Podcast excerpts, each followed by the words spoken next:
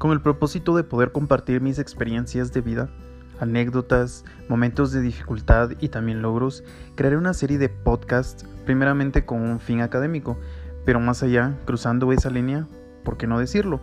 Abrir mi corazón a ustedes esperando, en el mejor de los casos, enriquecer sus vidas.